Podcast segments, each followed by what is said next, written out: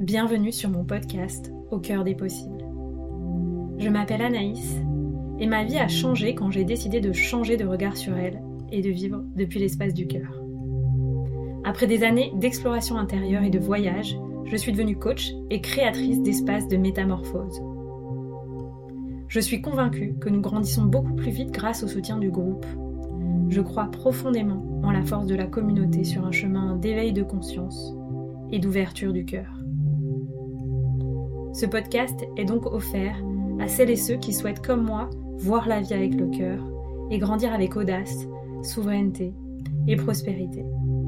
Je te propose de vivre ensemble un changement de paradigme, un changement de regard sur toi-même, un changement de regard sur la vie et un changement de regard sur la période d'ascension planétaire que nous vivons. Je te partage ici les clés qui m'inspirent pour qu'on chemine ensemble au service de l'amour et de l'émergence du paradis sur Terre. Si tu rêves toi aussi d'un monde plus beau et plus en paix, alors tu es au bon endroit, au bon moment.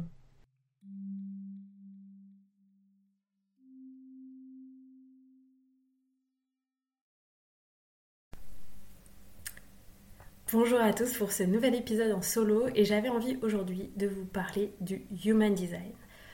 Si vous me suivez euh, depuis quelques mois, peut-être quelques années, euh, j'en ai parlé beaucoup en 2021, au moment où j'ai plongé dans l'Human Design.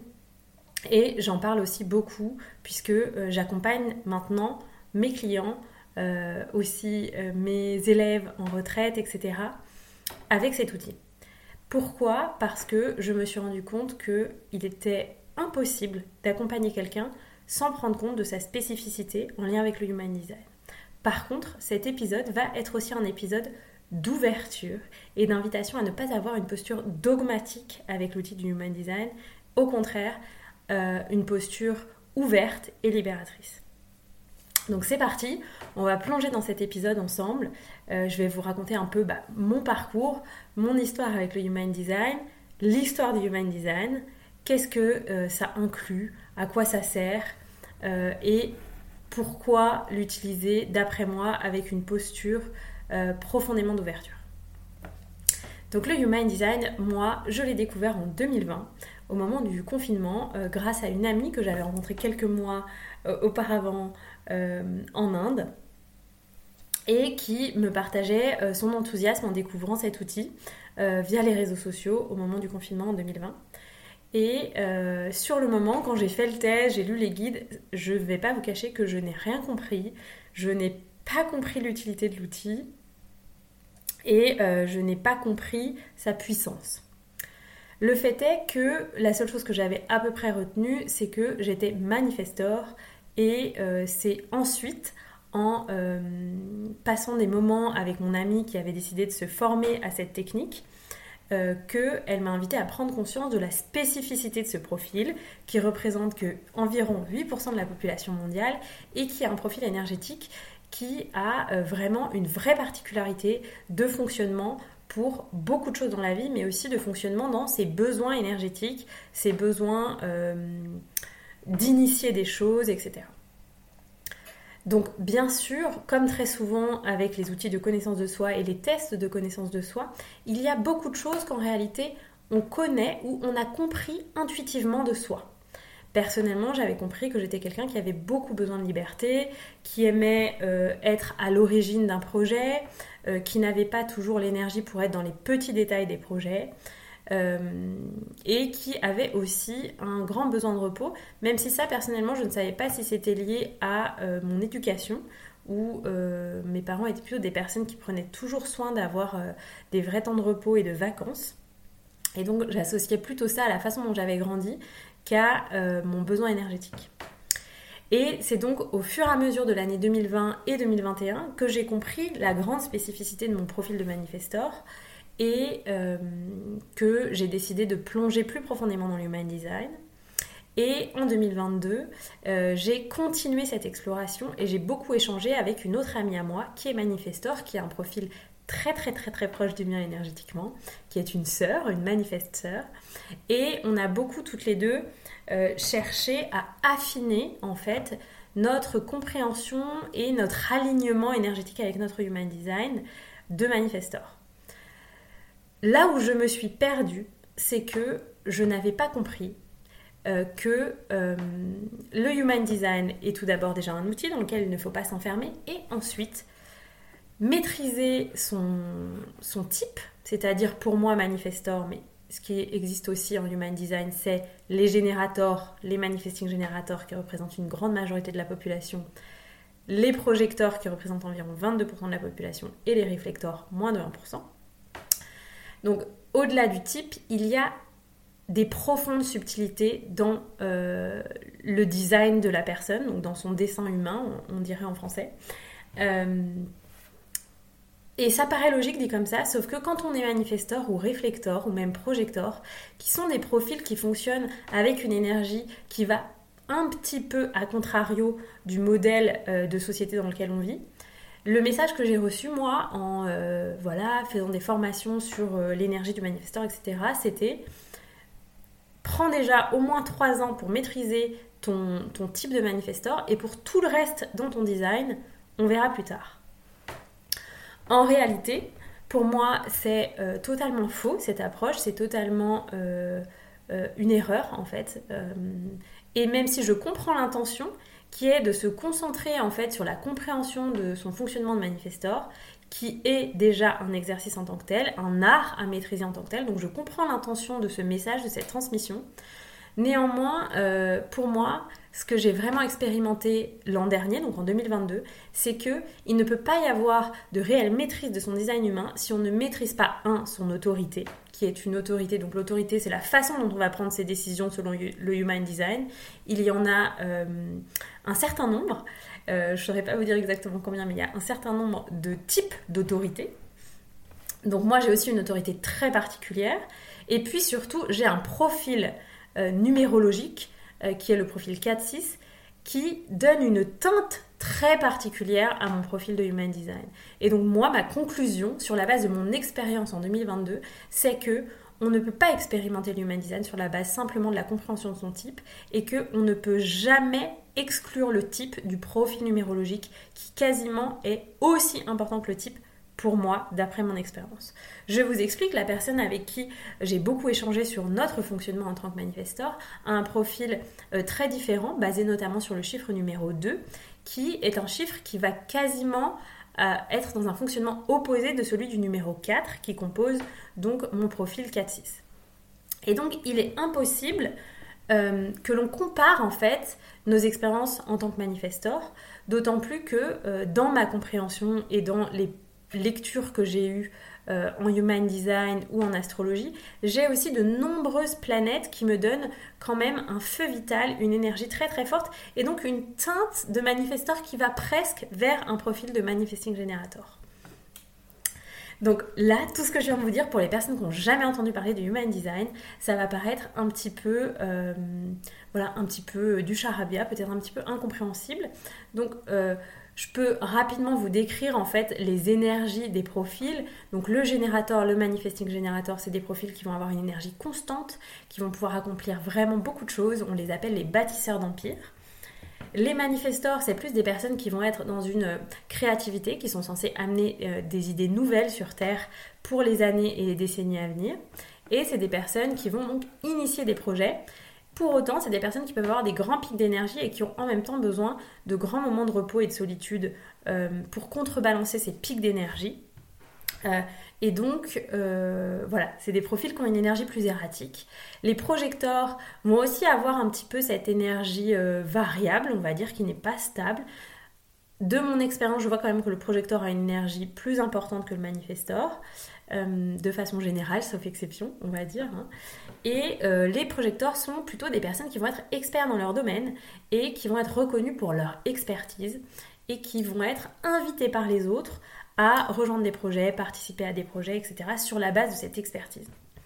Et enfin, les réflecteurs, ce sont des personnes qui sont des miroirs. Donc souvent, c'est des personnes qui vont avoir un merveilleux euh, œil de thérapeute ou d'accompagnant parce qu'ils sont là pour refléter ce que la personne euh, qu'ils vont accompagner ou qu'ils côtoient ressent en amplifiant ses ressentis. Et donc ils font aussi ça bien sûr avec tout ce qui se passe au plan collectif. Donc ça, c'est le profil un peu plus atypique des réflecteurs qui représentent 1% de la population.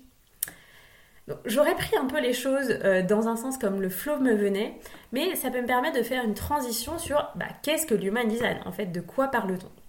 Donc le Human Design, c'est une science qui a été euh, canalisée en 1987 par le fondateur du Human Design, qui était un Américain et qui à ce moment-là était à Ibiza. Et euh, depuis, il s'est ensuite appelé sous un nom plus spirituel qui s'appelle Ra Uru. Euh, et donc, ce fondateur du Human Design, il a canalisé cet outil pendant 7 jours et 7 nuits.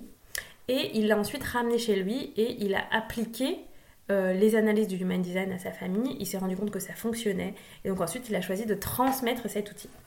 Il a transmis essentiellement cet outil sous forme de conférence et euh, en anglais. C'est aussi pour ça que pour l'instant, beaucoup de supports et d'enseignements du Human Design existent principalement en anglais. Et petit à petit, depuis je dirais 2018-2019, l'outil euh, arrive de plus en plus en Europe et se développe, notamment en France. C'est un outil qui est euh, au carrefour de différentes sciences. C'est un outil qui utilise l'astrologie, la numérologie, la kabbale, le système des chakras, le yiking, qui est une, on pourrait dire une, science divinatoire de, issue de la médecine chinoise, ou en tout cas des enseignements chinois. Et il y a aussi euh, l'intégration d'enseignements de physique quantique dans le Human Design. Et donc vous allez me dire, ok, super. Donc en fait, le Human Design fonctionne un peu comme l'astrologie dans le sens où vous rentrez vos informations de naissance et on vous tire une carte qui, pour moi, est en fait votre mode d'emploi énergétique. Pour moi, l'astrologie, c'est notamment un outil que j'utilise dans mes accompagnements pour voir le chemin de vie que la personne a choisi, euh, l'énergie avec laquelle elle arrive sur Terre et l'endroit, la direction euh, que son âme a choisi euh, pour cette vie sur Terre, notamment au plan professionnel. On peut avoir beaucoup, beaucoup, beaucoup d'informations sur une carte du ciel en astrologie. Et c'est très complémentaire avec le Human Design qui, lui, va donner en fait le véhicule par lequel vous, vous allez choisir d'expérimenter ce chemin de vie. Donc je dis souvent euh, aux personnes à qui j'explique le Human Design, eh bien c'est comme si euh, ton Human Design c'était la façon dont tu allais euh, faire le chemin, donc avec un surf, en TGV, avec un jet privé, avec des patins à roulettes, voilà, chacun son, sa façon de, de naviguer sur ce chemin. et c'est là où pour moi le Human Design est vraiment intéressant, c'est qu'il permet de respecter son unicité, de la de l'expliciter de la concrétiser, de euh, lui amener une certaine subtilité et donc de mieux se respecter, d'assumer son unicité. On est venu euh, sur Terre chacun avec en fait un rôle à jouer et le Human Design apporte, d'après moi, une dimension vraiment complémentaire à cette compréhension de notre rôle à jouer sur Terre. Parce que une personne qui est manifestor n'aura pas du tout le même rôle à jouer qu'une personne qui est manifesting generator ou qu'un générateur. Et c'est comme si ça donnait euh, la subtilité de la note de musique qu'on est amené à jouer dans la mélodie du monde pour que euh, bah, ce monde euh, continue d'être en fait en chemin de, transmutation, de métamorphose et d'aller vers cette nouvelle ère dont le Human Design parle également. Le Human Design, lui, parle d'un basculement d'air, notamment en 2027, avec vraiment un changement de cycle très significatif. Voilà, et donc bah, pourquoi l'Human Design? Donc la personne qui a transmis l'Human Design indique que le Human Design, en fait, c'est le chemin que chacun a à l'intérieur de lui, la carte que chacun a pour aller vers l'éveil de sa conscience. Donc vous vous rendez compte de euh, l'importance en fait de cet outil, qui est que on ne peut plus plaquer, ça n'est plus possible de plaquer euh, des systèmes en fait, de, de, de faire croire à l'autre que ce qui est possible pour lui est possible pour l'autre. Eh bien non, en fait. Avec le Human Design, il y a votre design et c'est la seule chose à écouter, à suivre, euh, avec votre cœur et votre intuition, bien sûr, mais c'est vraiment là où se trouve votre unicité, le, carrefour avec votre unicité, vos talents et votre mission de vie. Et donc c'est fondamental. Et bien sûr, euh, comme en astrologie, dans euh, un design humain, il y a une ribambelle vraiment un kaléidoscope, je pourrais presque dire, d'informations à décrypter. Et c'est aussi pour ça que j'invite souvent les gens à faire plusieurs séances pour nous permettre d'aller en profondeur dans le design. En tout cas, pour moi, c'est un grand outil de déconditionnement, notamment pour les personnes qui ont des profils un peu plus atypiques, donc le projector, le manifestor, le réflector. Euh, c'est un outil qui permet de revenir à notre fonctionnement originel en assumant nos dons et nos talents. C'est un outil qui permet de savoir comment nous, on est censé co-créer avec l'univers, avec le plus de fluidité possible, en respectant notre signature vibratoire, celle qui n'appartient qu'à nous. Et donc au final, je trouve que l'human design, c'est un grand outil d'acceptation de soi et de sa singularité. Euh, voilà, je, ça, peut vous donner voilà, une idée. Et donc, mon principal message, en fait, que j'avais envie de vous passer dans cet épisode, c'était de vous dire que le Human Design, malheureusement, parfois, d'après moi, il est transmis euh, de façon enfermante. Tu es réflecteur, donc tu es comme ça. Tu es manifestor, donc tu es comme ça. Et tu ne peux donc pas fonctionner autrement. Pour moi, tout ce qui est transmis, tout ce que je vous transmets, c'est toujours je vous rappelle, vous, la personne qui est souveraine. Et donc c'est à vous de prendre ce qui est juste pour vous, ce qui résonne pour vous, ou non. Euh, et c'est comme si, comme en astrologie, en fait, le Human Design est une indication mais je peux aussi choisir d'activer des qualités d'un autre type. Je peux aussi choisir d'activer des qualités qui ne sont pas activées dans mon design. Je peux aussi choisir euh, voilà, de, de, naviguer avec une autre subtilité dans mon design, si ça, si ça me semble juste pour moi, et de faire cette expérience. Et peut-être que la vie me montrera l'expérience qu'en fait, faire autrement que ce qui est indiqué dans mon design, bah, ça ne fonctionne pas, et peut-être qu'en réalité, ça fonctionne. En tout cas, je trouve que l'exercice que nous fait faire le Human Design, c'est de toujours, toujours revenir à notre unicité, à notre souveraineté, à notre propre fonctionnement. Est-ce que ça résonne pour moi de fonctionner comme ça? Est-ce que ça résonne pour moi de co-créer comme ça? Est-ce que ça résonne pour moi de collaborer comme ça? Est-ce que ça résonne pour moi de créer dans la matière des projets de cette façon? Et de voir bah, les points communs peut-être dans les moments où pour nous les projets ont été euh, créés avec fluidité, aisance et d'autres moins. Euh, voilà, en tout cas, mon message principal, c'est de ne pas s'enfermer dans son human design, car il y a eu un moment, pendant quelques mois, entre 2020 et 2021, où je me suis enfermée dans mon design. Et où, à force de dire aux manifesteurs que ce sont des personnes qui n'ont pas d'énergie, et alors qu'en réalité, ça n'est pas l'enseignement qui est donné par le Human Design, mais certaines personnes euh, traduisent mal, en fait, les enseignements du Human Design. À force de dire euh, que les manifestants n'ont pas d'énergie, je me suis laissée euh, influer par ça. Et je me suis voilà, laissée tomber dans une peur d'agir presque. donc voilà, pour vous dire à quel point ça peut aller très loin quand on utilise mal un outil quand on se calque sur l'énergie de quelqu'un qui n'a pas la même énergie que nous, par définition. Euh, et donc, c'est un grand enseignement de reprendre son pouvoir par rapport à un outil et se dire, ok, à quel moment j'ai fait une erreur? À quel moment je peux remettre cet outil à mon propre service et au service de ma souveraineté et de ma grande compréhension?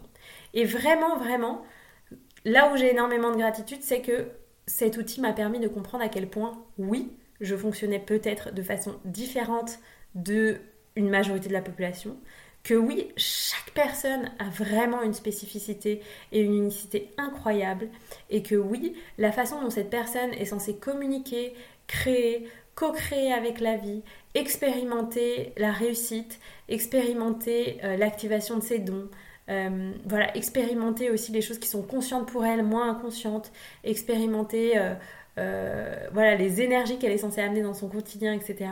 Oui, tout ça est écrit euh, dans notre design et c'est merveilleux. Et ensuite, c'est à nous de voir qu'est-ce qu'on en fait. Voilà. Donc c'est un épisode qui j'espère résonnera pour vous. C'est peut-être un message aussi que vous aurez besoin de recevoir pour d'autres outils. Et donc voilà, je vous invite à vous demander euh, dans quel espace de votre vie vous avez envie aussi de reprendre votre souveraineté et de ne pas vous laisser influencer par euh, un outil qui en réalité vous dessert et vous enlève votre puissance, votre pouvoir et votre sécurité. Aujourd'hui, c'est un outil que je transmets avec une immense joie, en prenant toujours cette précaution euh, de redonner la souveraineté à la personne et de naviguer dans les subtilités du human design et de ce qui est juste pour la personne avec un œil de coach. Et c'est ça pour moi qui est fondamental, c'est qu'aujourd'hui, cet outil, cet outil, je le transmets avec l'idée d'élever la personne, de mieux adapter l'outil à ses besoins et de lui permettre d'être tout simplement dans l'acceptation d'elle-même. Et pour moi, cette énergie d'acceptation de soi, ça n'est rien d'autre que l'amour de soi. Et c'est vraiment pour moi l'axe principal sur lequel chaque être humain devrait travailler. C'est l'amour de soi, l'acceptation de soi et de cheminer, voilà, chaque jour un petit peu vers davantage d'acceptation, de compassion, de bienveillance. Et le Human Design est une science en fait qui nous permet de mettre euh, des choses plus concrètes sur ça. Voilà, j'ai été ravie de partager cet épisode avec vous. Si vous avez euh, envie d'expérimenter une séance de Human Design, eh bien, je vous mettrai le lien dans le texte de l'épisode. Si vous avez aussi envie de voir comment j'accompagne de façon plus générale dans mes accompagnements individuels avec le Human Design, je serai aussi ravie de vivre un appel clarté avec vous offert pour vous rencontrer, pour mieux vous connaître, pour mieux identifier ce qui bloque sur votre chemin.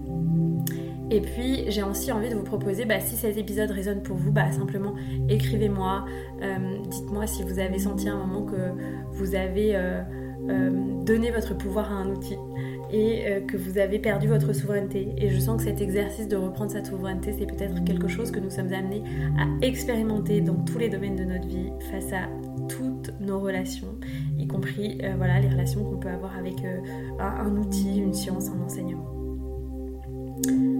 J'ai été ravie de vous partager cet épisode. Je vous remercie de votre écoute euh, et je vous dis à très très bientôt pour le prochain épisode. Ciao